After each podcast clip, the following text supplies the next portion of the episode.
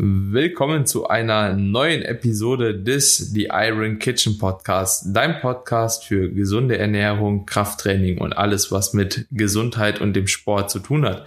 In der heutigen Episode sprechen wir ein weiteres Mal über einen kleinen Trainingsguide und zwar hatten wir in vorherigen Episoden bereits einmal ein ganzes Push-Training für euch ja, analysiert beziehungsweise beschrieben, ein ganzes Pull-Training analysiert und beschrieben und auch einen kompletten Leg Day für euch gebaut. Und heute kam die Nachfrage, beziehungsweise auf die letzten Folgen kam die Nachfrage von euch, ob wir das Ganze denn nicht auch nochmal machen können für den Gluteus, also für den Po. Und deswegen machen wir heute mal einen kleinen Bodybuilder Guide für euch.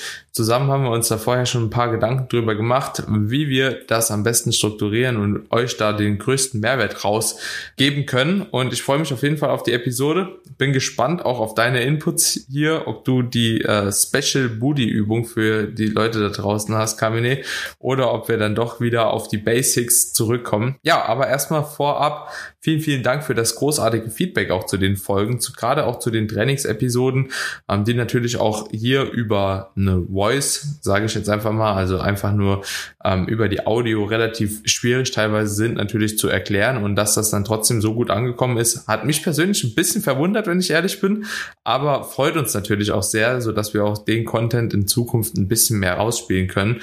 Und ja, Kamine, mein Lieber, wie geht's dir? Was äh, machen Sachen und was macht das Training? vor allem. Ja, Sachen machen. Ja, ich bin, ich bin zumindest wieder auf einem guten Wege. Ich darf wieder anfangen zu trainieren nach acht Wochen kompletter Trainingspause und Stillstand. Ähm, steig jetzt langsam wieder ein, finde wieder die, die Freude an dem Krafttraining und ja, muss jetzt natürlich noch langsam machen, aber ich äh, komme jetzt langsam wieder zurück. Daniel, an der Stelle möchte ich dir auch nochmal hier äh, meinen persönlichen Glückwunsch aussprechen für deinen klasse Erfolg. Anders kann man sich sagen. Gesamtsieger, GmbF, Wahnsinnsleistung hingelegt, auch die letzten Wettkämpfe schon gut vorgelegt. Also es hat sich ja angedeutet, dass du auf jeden Fall äh, dich weit oben positionieren wirst. Hattest ja eine stressige Anfahrt, wie die Leute auf Instagram mitbekommen haben. Ich habe auf jeden Fall gut mitgefiebert und äh, freue mich, dass mein Podcast-Partner hier der deutsche Meister ist. Yeah. und, und, und die Pfeife, der deutsche Meister und die Pfeife. Nein. Ähm, ja, ich freue mich auf jeden Fall auch auf die Episode. Ich habe richtig Bock drauf, äh, habe einige persönliche Nachrichten bekommen, äh, wie du auch, zu den Trainingsepisoden. Habe auch schon viele, die sich jetzt einen Trainingsplan nach unseren Vorgaben zusammengestellt haben. Freue mich da auch schon über Feedback, wenn sie das dann mal eine Zeit lang durchgezogen haben, wie die Erfolge sind, ob das, was wir jetzt auch so erläutert haben, in der Praxis gut umsetzbar ist. Und ja, bin auch gespannt, wie der heutige Booty Guide bei den Mädels ankommt. Von dem wurde das ja vor allen Dingen ähm, erwünscht. Aber ich möchte an der Stelle auch betonen, dass auch für Männer natürlich ein starker Gluteus extrem vorteilhaft und wichtig ist. Aber da kannst du auch gerne nochmal anatomisch kurz drauf eingehen, was der Gluteus eben für wichtige Funktionen übernimmt, bei welchen Übungen ein starker Gluteus auch für eine bessere Maximalkraft sorgt. Und darüber können wir ja dann mal einsteigen und dann eben für einen optimalen ähm, Glutguide äh, ein paar Übungen zusammenstellen. Möchte aber auch und mit dir dann nochmal auf einen Punkt eingehen, den ich auch schon im Vorfeld mit dir besprochen habe, nämlich Priorisierung. Also wie kann man bestimmte Muskelgruppen fokussieren, priorisieren, wenn man sagt, hey, ich möchte die einfach stärker ausbauen oder auf der anderen Seite Vielleicht sind es aktuell Schwächen und ich möchte sie ähm, noch stärker priorisieren. Ähm, also auch darüber werden wir uns hier unterhalten. Das heißt, bleibt auf jeden Fall dran, hört bis zum Ende zu. Ihr bekommt definitiv sehr, sehr viel Mehrwert hier. Alright, also erstmal vielen Dank auf jeden Fall auch nochmal an der Stelle für die kleinen Glückwünsche. Und ja, bin gespannt, wie das Ganze jetzt erstmal weitergehen wird. WM steht noch an und ähm, mal gucken, wie ich dann letzten Endes auch dort platzieren kann oder ob ich mich dort überhaupt platzieren kann. Ähm, das wird definitiv noch eine spannende Reise jetzt die letzten sechseinhalb Wochen. Aber ähm, wird gut, ich freue mich. Aber jetzt geht's erstmal ab in die Episode, würde ich sagen. Und um mit der Episode anzufangen, würde ich auch ganz kurz nochmal auf die Anatomie eingehen, erstmal von Gluteus. Und da ist meiner Meinung nach auch oft schon der erste große Fehler, den viele Leute nicht bedenken, beziehungsweise da auch verwechseln.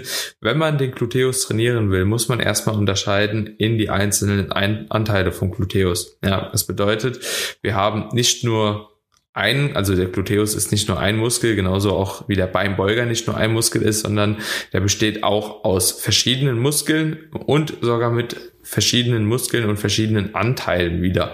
Das bedeutet, wir haben ähm, einen Gluteus maximus, ja, also die Glutealmuskulatur wird gebildet aus dem Gluteus maximus, das ist der große Po-Muskel.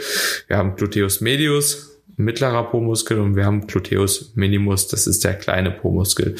So, und die haben alle eine unterschiedliche Funktion. Und das ist ganz, ganz wichtig zu wissen, denn nicht mit einer Übung kann man den ganzen Gluteus trainieren, sondern man trainiert quasi immer einzelne Faseranteile beziehungsweise Gruppen. Und wenn man sich dann den Gluteus maximus anschaut, das ist der ähm, größte Muskel quasi dieser Gruppe, dann ist es so, dass der Gluteus maximus auch nochmal in unterschiedliche Faseranteile untergliedert ist. Wir haben ähm, Faseranteile, die nennt man beispielsweise die kranialen Faseranteile. Kranial bedeutet eigentlich nichts anderes wie ähm, kopfwärts, ne? also von, vom Lateinischen abgewandelt.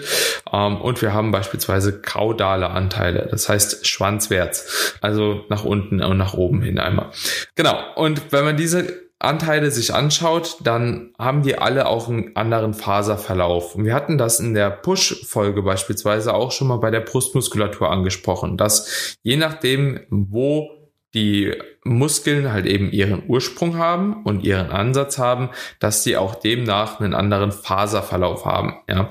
Und genauso ist das auch bei der Glutealmuskulatur. Das ist jetzt ein bisschen schwierig, wenn jetzt jemand nicht das Bild von, von einem Gluteus vor Augen hat, wie der muskulär halt eben gebildet wird, zu erklären, okay, der, die, die einen Fasern verlaufen so und so und dahin. Ne? Wir beziehen uns jetzt hier erstmal auf die Funktionen, weil das eigentlich letzten Endes das Wichtige ist, was euch dann auch hilft. Also, Gluteus maximus, so der große Po-Muskel, ja, der wahrscheinlich auch so optisch den größten Anteil ausmachen wird und auf dem man natürlich auch aufbauen sollte.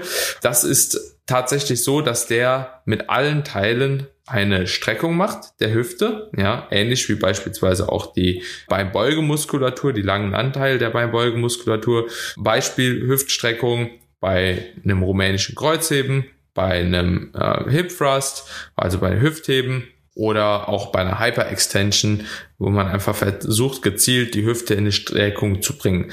So, das sind beispielsweise eine Funktion, die der Gluteus macht. Aber auch sowas wie Kickbacks natürlich dann. Ne? Ist auch eine Streckung der Hüfte, nur umgekehrt hat.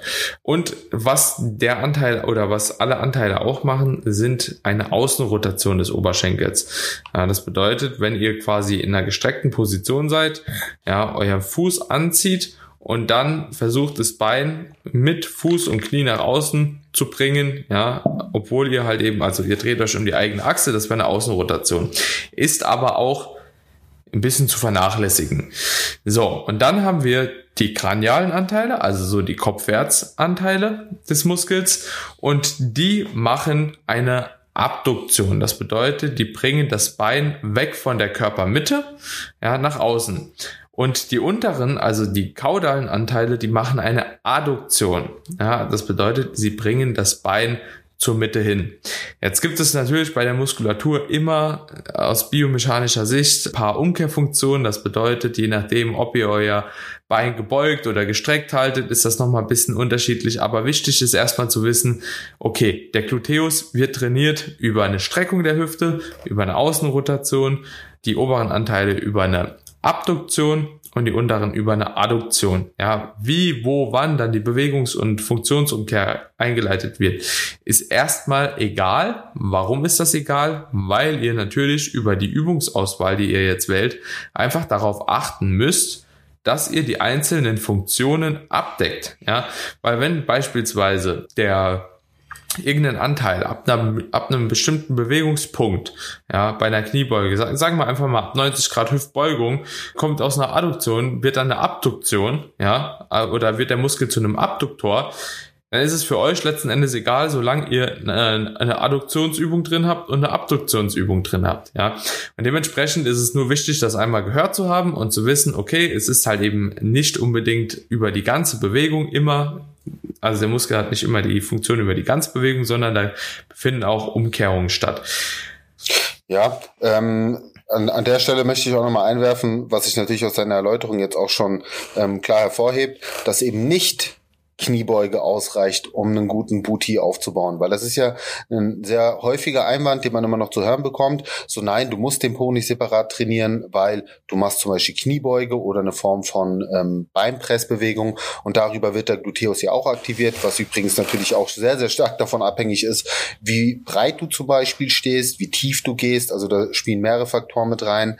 Aber damit trainierst du eben auch nur einen gewissen Anteil. Natürlich ist das wie auch bei allen anderen genau. Muskelgruppen. Du kannst nie nur einen Anteil isoliert trainieren. Es spielen immer alle Muskelgruppen mit, also die noch beteiligt sind. Aber äh, du möchtest ja auch eine maximal ausgebildete Muskulatur und dementsprechend solltest du da eben auch eine gewisse Übungsauswahl mit heranziehen. Genauso wie du auch, wenn du einen starken Bizeps haben willst oder Trizeps haben willst, eben nicht nur Bankdrücken machst oder eine Form von Zugbewegung, sondern eben auch isoliert die Arme trainierst und den Trizeps. Und genau deswegen ähm, das gleiche Prinzip auch für alle, die sagen, hey, ich möchte ein schöneren, ich sage jetzt nicht einen dickeren Booty, weil dann schrecken wieder alle auf, sondern einfach einen runderen, einen geformteren Po haben, dann auf jeden Fall auch hier fokussieren. Ähm, Daniel, du hast ja. schon jetzt relativ viel über die Theorie ähm, erzählt. Lass uns doch mal übergehen in die Praxis, weil ich glaube, letzten Endes ähm, geht es ja auch darum, wie kann ich das Ganze jetzt in meine Trainingsplanung implementieren. Und hier möchte ich ganz gerne zwei Ansätze mit dir besprechen und ähm, dir da auch gerne das Wort überlassen, hier so ein bisschen die Moderation übernehmen. Denn es gibt ja zum einen den Ansatz, dass man sagt, okay, wie kann ich jetzt mein Po-Training Training in mein bestehendes Beintraining mit einfließen lassen, weil zum Beispiel ich jetzt nicht mehr Zeit habe, noch eine extra Trainingseinheit einzulegen. Das wäre eine Konstellation, wie man da die Übung strukturieren sollte. Ob du sagst, erst Po und dann zum Beispiel die Beine oder erst die Beine und dann quasi den Gluteus trainieren. Und dann natürlich die zweite Konstellation, dass jemand sagt, hey, ich würde super gerne auch einen separaten Trainingstag dafür investieren. Welche Übungen ähm, würdest du mir da empfehlen? Und genau, dass wir da vielleicht auch so ein bisschen auf diese Unterschiede eingehen. Also fangen wir doch mal an mit Konstellation 1. Ein Trainingstag zur Verfügung für den Unterkörper. Welche Übungen und wann sollte man sie einbauen? Mhm. So dass man natürlich auch noch ein vernünftiges Trainingsvolumen hat, weil offensichtlich kannst du natürlich auch noch vier, fünf Übungen dranhängen, aber ist halt Schwachsinn. Ja, auf jeden Fall. Bevor wir jetzt da in die Thematik einsteigen, gehe ich noch ganz kurz auf die anderen zwei Muskeln von dem Gluteus nochmal ein, um die halt eben auch noch aufzugreifen. Die sind aber deutlich leichter erklärt und zwar Gluteus medius und Gluteus minimus, also so die etwas kleineren Gluteen. Die sind primär dafür verantwortlich, eine Abduktion zu machen. Ja, das bedeutet einfach, das Bein auch nochmal nach außen zu bringen. Sprich, wenn ihr an der Abduktionsmaschine sitzt, dann trainiert ihr primär, ja, Gluteus medius, Gluteus minimus und halt eben die kranialen Anteile auch vom äh, Gluteus maximus. Und Dementsprechend können wir das damit auch abhaken, aber das sollte man wissen, dass man, wenn man wirklich einen dicken Po aufbauen möchte, vielleicht halt nicht nur Abduktion machen sollte. Also wird euch klar, es gibt ein gutes Gefühl, aber es trainiert nicht den ganzen Gluteus und dementsprechend sind andere Übungen da auch einfach zielführend. So. Dann haben wir auf jeden Fall, wenn wir die Glutealmuskulatur bestmöglich zum Wachsen bringen möchten, die Möglichkeit, über eine Vorermüdung zu arbeiten, beziehungsweise Isolationsübungen vor einem Compound Lift quasi auszuführen. Was meine ich damit? Also es kann auf jeden Fall unter Umständen Sinn machen, ja, wenn man jetzt beispielsweise sagt, okay, man möchte Gluteus Maximus ähm, über die Streckung der Hüfte erstmal isoliert versuchen zu trainieren, zumindest äh, in isolierterer Form, dass man anfängt beispielsweise mit einer Kickback-spezifischen Variante zu arbeiten, einfach um die Ziehmuskulatur schon mal ein bisschen isolierter zu trainieren und natürlich auch in dem Zuge in gewissermaßen dem Gespür überhaupt oder viele Leute haben ja auch das Problem, ja, ich spüre halt mein Booty nicht, ne? Und dadurch kannst du halt erstmal eine gezielte Mind-Muscle-Connection aufbauen, aus der Zielmuskulatur arbeiten und dann im Nachgang kannst du auf andere Übungen übergehen, die beispielsweise mehrgelenkig sind und äh, dementsprechend auch vielleicht andere Muskelgruppen noch ein bisschen stärker mit einbeziehen. Und da haben wir halt eben beim Kickback die Möglichkeit tatsächlich, aber das ist dann auch nochmal ein bisschen ja, bisschen spezifischer. Kannst bei dem Kickback natürlich, äh, je nachdem, wie du dich hinstellst, ja, je nachdem, wie stark du die Hüfte gebeugt hältst, je nachdem, wie stark du mit der Kniestreckung zusätzlich arbeitest. Ja, wie, wie du die Hüfte rotierst, ne? Also. Kannst du die, die Glutes halt ganz gut äh, reinbringen oder halt eben auch mehr Hamstrings trainieren oder teilweise sehe ich auch Rückenstrecker-Training da. Was da gemacht wird, ist ähnlich wie bei einer Hyper-Extension, ne? Aber das würde sich äh, grundsätzlich schon mal ganz gut eignen, um isolierter bisschen die Gluteus zu trainieren. Genauso auch wie beispielsweise eine Hüftabduktion. Ja? Und dementsprechend kann das Sinn machen, die Übungen teilweise vorher vor Compound Movements zu platzieren.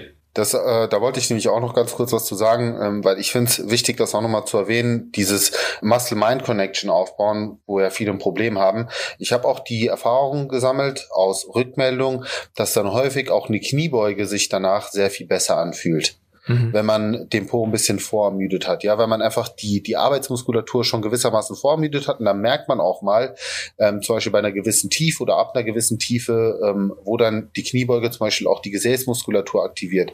Also auch aus der Sicht äh, vielleicht ganz interessant, wer Probleme hat bei der Kniebeuge, ähm, die Beine zu spüren, den Po zu spüren, vielleicht auch das mal davor zu machen. Und eine Sache will ich auch nochmal gesagt haben, weil ich sehe nämlich gerade auch bei der Po-Muskulatur sehr oft, dass tendenziell eher in einem höheren Wiederholungsbereich gearbeitet wird, was ich gerade bei der Gesäßmuskulatur super, also ich will nicht sagen kontraproduktiv wird, aber wenig zielführend, weil die Gesäßmuskulatur einer der stärksten Muskeln im Körper ist. Also das sollte jedem bewusst sein. Der Gluteus ist unfassbar stark.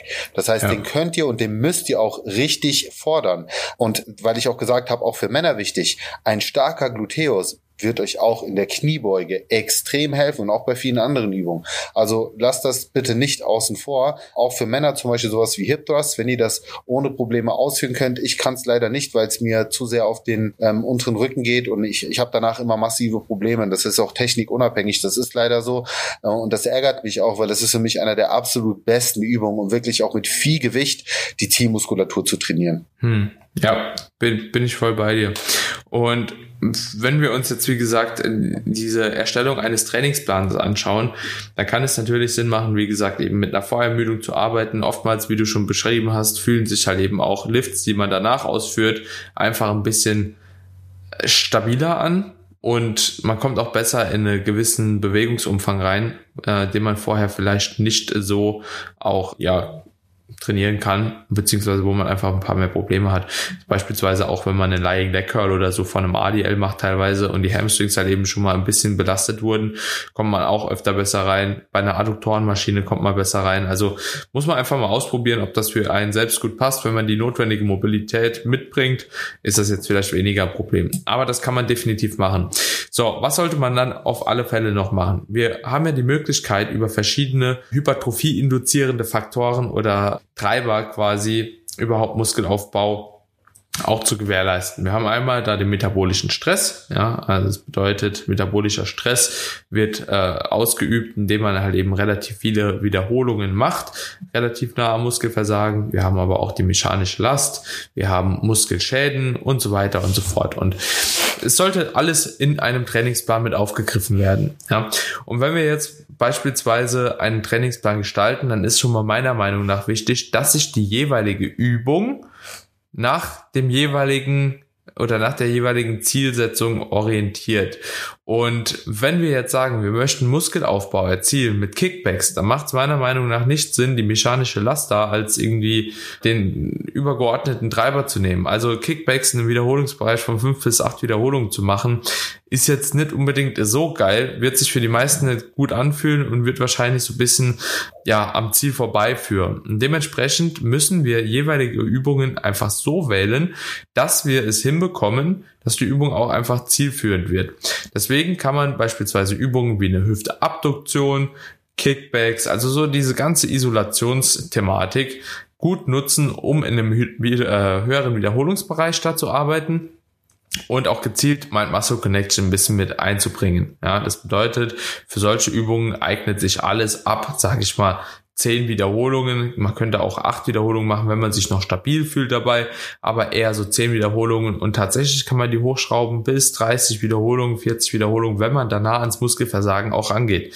Ja, wie gesagt, metabolischer Stress, gute Mind-Muscle-Connection, gutes Gespür im Pump erzeugen und danach kann man halt eben dann auch andere Übungen wählen, die über die mechanische Last gehen, wie beispielsweise einen Hip Thrust, ja, der gezielt nochmal ein bisschen differenzierter auch den Gluteus trainiert, anstatt die, die, die Hamstrings, wie beispielsweise ein ADL. Und deswegen kann es natürlich Sinn machen, da Wiederholungsbereiche zu nehmen, die man mit den anderen Übungen nicht heranziehen kann. Sprich, also bei einem Hip Thrust kann man arbeiten mit niedrigen Wiederholungen, auch bei einem ADL kann man arbeiten mit niedrigeren Wiederholungen, sprich ab fünf Wiederholungen bis beispielsweise zwölf, vielleicht sogar 15 Wiederholungen. Alles, was darüber hinausgeht, ist letzten Endes dann wieder ein bisschen problematischer. Warum ist es problematischer? Weil ihr natürlich auch kardiovaskulär bei solchen Übungen sehr stark belastet werdet, weil die Stabilisationskomponente bei solchen Übungen extrem stark mit einspielt. Das bedeutet, ihr könnt wahrscheinlich über zehn Wiederholungen eine gute Stabilität gewährleisten. Irgendwann geht eure Konzentration aber auch flöten und die Stabilität ja, kann nicht mehr bei Wiederholung 20 so gewährleistet werden und Verletzungsgefahr kommt halt eben da einfach ein bisschen mehr hoch.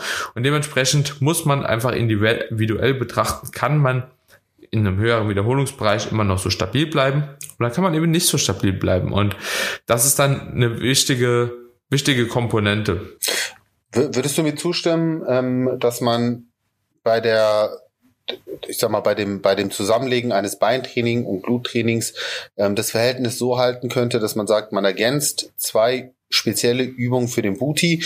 Äh, davon ein Compound Lift, also eine schwere Übung und eine etwas äh, leichtere Übung, also mit einem höheren Wiederholungsbereich, eher so in Richtung Isolationsübung, dass man zum Beispiel sagt, ähm, bau da nochmal einen Hip Thrust mit ein und zum Beispiel ein Kickback am Kabelturm, wo du einfach so eine Schlaufe um, um, dein, um dein Fußgelenk machst oder mach halt ein, ein schweres rumänisches Kreuzheben, das ist übrigens die Abkürzung, die Daniel gewählt hat für RDL, das ist ein Romanian Deadlift. Daniel, ich muss, ich muss ja, da ja. nochmal einen einwerfen. Ähm, dass ihr das zum Beispiel ähm, als Übung in einem niedrigeren Wiederholungsbereich nehmt und dann eben zum Beispiel eine zweite Übung, indem ihr an der, an der Abduktorenmaschine Abduktorenmaschine genau ja. sitzt und äh, eben da nochmal die Abduktoren trainiert. Ähm, wie siehst du es übrigens mit äh, breiten Sumo-Deadlift? Wenn man da wirklich auch den Fokus auf die Glutes legt, maximale Kontraktion, würdest du das als, als eine glut-spezifischere Form von Deadlifts nehmen oder siehst du eher eine andere äh, Variante als vorteilhaft? Breite Deadlifts Mhm.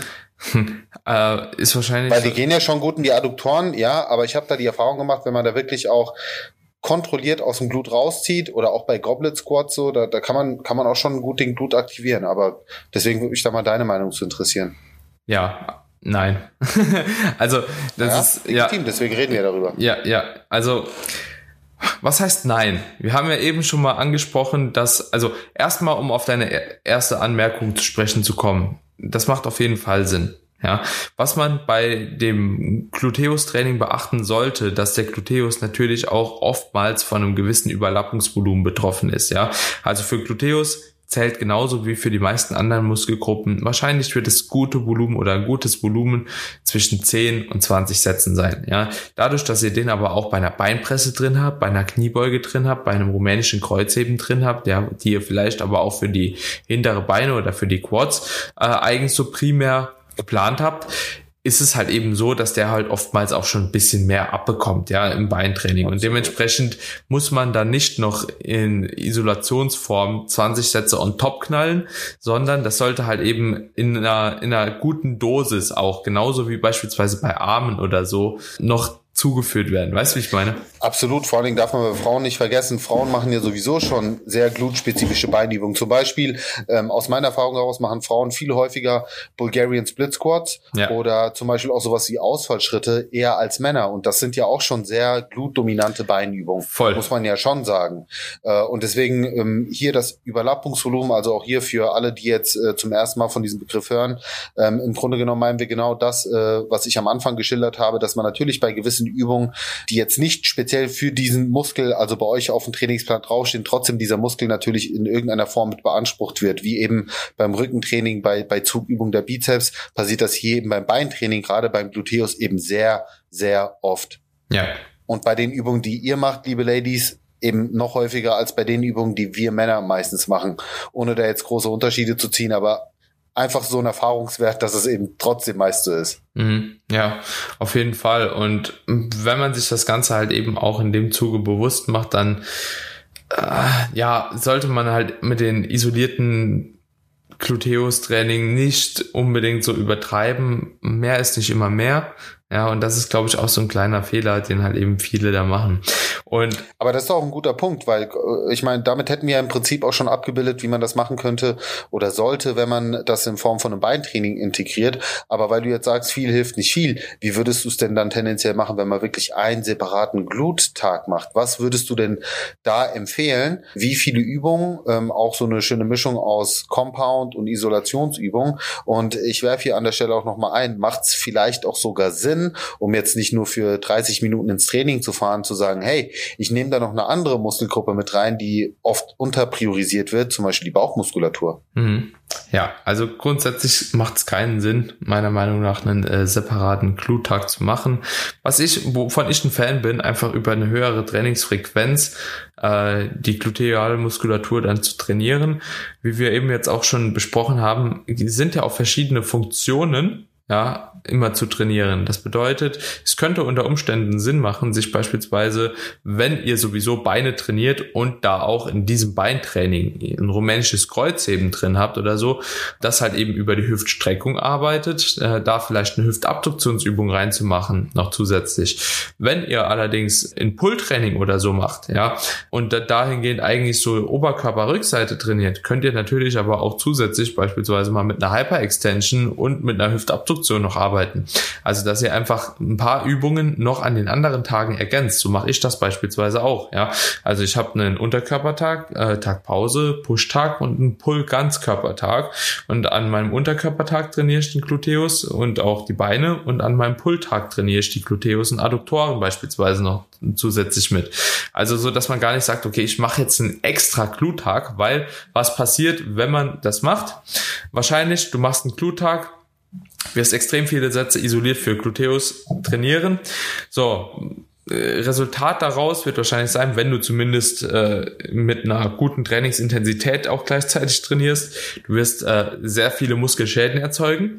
Die Muskelschäden müssen erstmal repariert werden, also der Muskelkater muss erstmal repariert werden. In der Zeit halt ist keine Möglichkeit groß für die Proteinbiosynthese, da halt eben auch einen effektiven Reiz irgendwo zu setzen, weil sich erstmal der Körper darum kümmern muss, überhaupt den Muskelkater nochmal zu beseitigen. Und ja, dementsprechend sabotierst du dich wahrscheinlich eher selbst, wie dass du dir gut tust. Und dementsprechend, wenn du einen extra Gluttag machen willst, dann achte auch darauf, dass du halt eben vom Volumen her für den Tag nicht übertreibst. Also ich würde sagen, so bis Pi mal Daumen zehn Sätze an dem Tag kann man machen, isoliert auch. Das würde gehen. Ist halt dann aber auch die Frage, wie du schon eben gesagt hast, geht man halt für eine halbe Stunde, dreiviertel Stunde überhaupt ins Studio? Also so viel. Ja, aber dann würde ich es doch genauso kombinieren. Also ich, ich genau, würde ich genau. würde sich außen vor lassen. Dann würde ich halt eine Muskelgruppe mit reinnehmen, wie zum Beispiel die Bauchmuskulatur, die eben, wie gesagt, häufig dann nicht so wirklich eine Beachtung findet, weil es irgendwie am Ende des Trainings geschoben wird und dann fehlt oft die Motivation Motivation oder vielleicht auch die Muscle-Mind-Connection tatsächlich, weil der Körper ermüdet ja. ist. Ähm, genauso könnte man an den Tag auch dann eine kleine Cardio-Einheit mit einbauen und sagen, hey, ich mache jetzt halt eine, eine halbe Stunde Booty und dann vielleicht noch 30 Minuten, keine Ahnung, Cardio-Training oder schnelles Laufen auf dem Laufband, wie auch immer. Ja. Da sollte man natürlich immer so ein bisschen aufpassen, da mit dem Cardio-Training nicht zu übertreiben. Wir haben ja schon mal über den Interferenzeffekt gesprochen, dass man damit sich natürlich auch eventuell im Weg stehen könnte, wenn man einfach ein zu intensives Krafttraining ja. nach dem ähm, Muskelaufbautraining letzten Endes macht, ist aber wieder ein Thema für sich. Aber ich glaube, damit haben wir auf jeden Fall eine schöne runde Sache, oder? Also ich würde sagen, damit hätten wir an sich die wichtigsten Punkte so erstmal abgebildet. Ähm, hast du oder hast du noch einen Punkt, den wir, den wir mit einbringen sollten? Zwei Punkte habe ich auf jeden Fall noch. Erster Punkt, den du angesprochen hast, wie sieht's aus mit Übungen mit, mit breiten Stand? Allgemein mhm. Goblet Squats, breite Deadlifts, aber auch, da möchte ich auch noch mal ganz kurz drauf eingehen, auf die Beinpresse, ja, für Gluteus sehe ich nämlich auch ganz oft Fehler. Ja. Ähm, ist es so, breite Deadlifts, Goblet Squats, breit und so weiter und so fort. Alles, was man mit einem sehr, sehr breiten Stand macht, trainiert primär die Adduktoren. Ganz wichtig, Leute. Mhm. Ganz wichtig.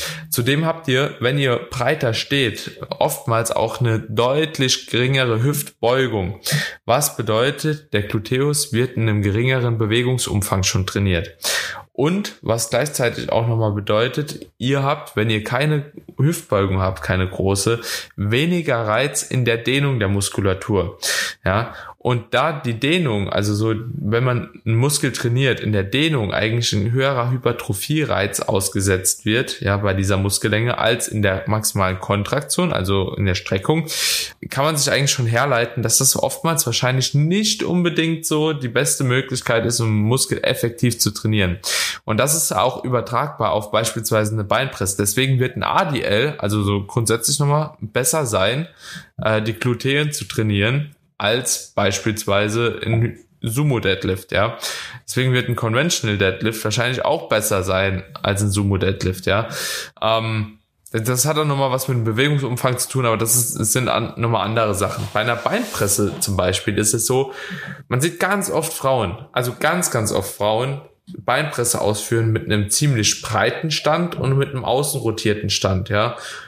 So, weil das soll ja auf den Gluteus gehen. Was macht man damit? Eigentlich Adduktoren trainieren. Ja, und vielleicht, um, wenn man sich dann noch ein bisschen enger stellt, auch noch die Quads ein bisschen mehr mit. Also da würde ich aber eher sagen, wichtiger ist auch die, die Positionierung der Füße oben, weiter oben oder unten. Das, das kommt auch mit rein.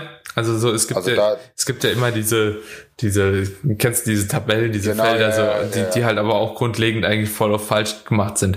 Also wenn ihr quasi Gluteus trainieren wollt, ja, und die Füße relativ weit oben stellt und relativ eng stellt, dann habt ihr tatsächlich mehr Gluteus drin. Wenn ihr die Füße dann weiter nach unten stellt, geht dir der Fokus von den Gluteen ein bisschen weiter auf die Quads über. Wenn ihr die Füße unten hinstellt, ein bisschen in die Außenrotation bringt und auch mehr Abduktion habt, also ein bisschen breiter stellt, kommen mehr Adduktoren rein und wenn man die dann noch mal ein bisschen enger stellen würde und in der Außenrotation bleibt, kommen nochmal die Quads ein bisschen mehr rein. Also umso weiter unten man die Füße positioniert, umso mehr kriegt man tatsächlich die Quads und wenn die Quads halt eben die Arbeit mehr übernehmen, dann äh, hat man letzten Endes dann auch natürlich ein bisschen weniger von anderen Muskelgruppen drin. Aber so ungefähr kann man sich das vorstellen. Also es ist schon ja sehr ja sehr vage mit einem breiten Stand halt eben zu versuchen, da die Quads, äh, die die die die Glutes äh, adäquat zu trainieren. Und vielleicht noch ein letzter Punkt den ich auch noch mit einbringen will. Unilaterale Beinübungen. Ja, du hast eben schon angesprochen, Bulgarian Split Squats, Lunges, uh, Feet Elevated Lunges und so, so ein Stuff sind alles sehr, sehr gute Übungen tatsächlich auch, um den Gluteus nochmal zusätzlich zu trainieren.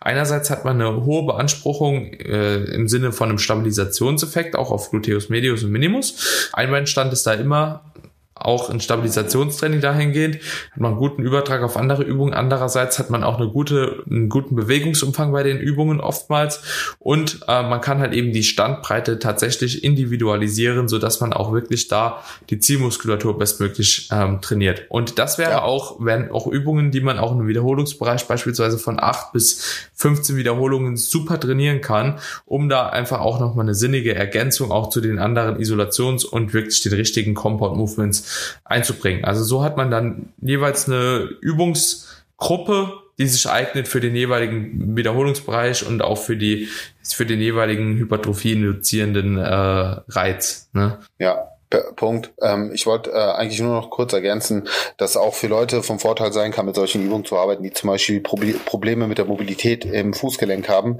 weil gerade bei so Auswahlgeschichten ja. hebelst du die, hebelst du das auch so ein Stück weit aus. Ja. Genau. Ja. Wow, also das war, da, das war dafür, dass wir in Anführungszeichen nur über den Gluteus gesprochen haben, schon eine sehr ausführliche und, und lange Episode, zeigt aber auch, dass dieser Muskel extrem wichtig ist.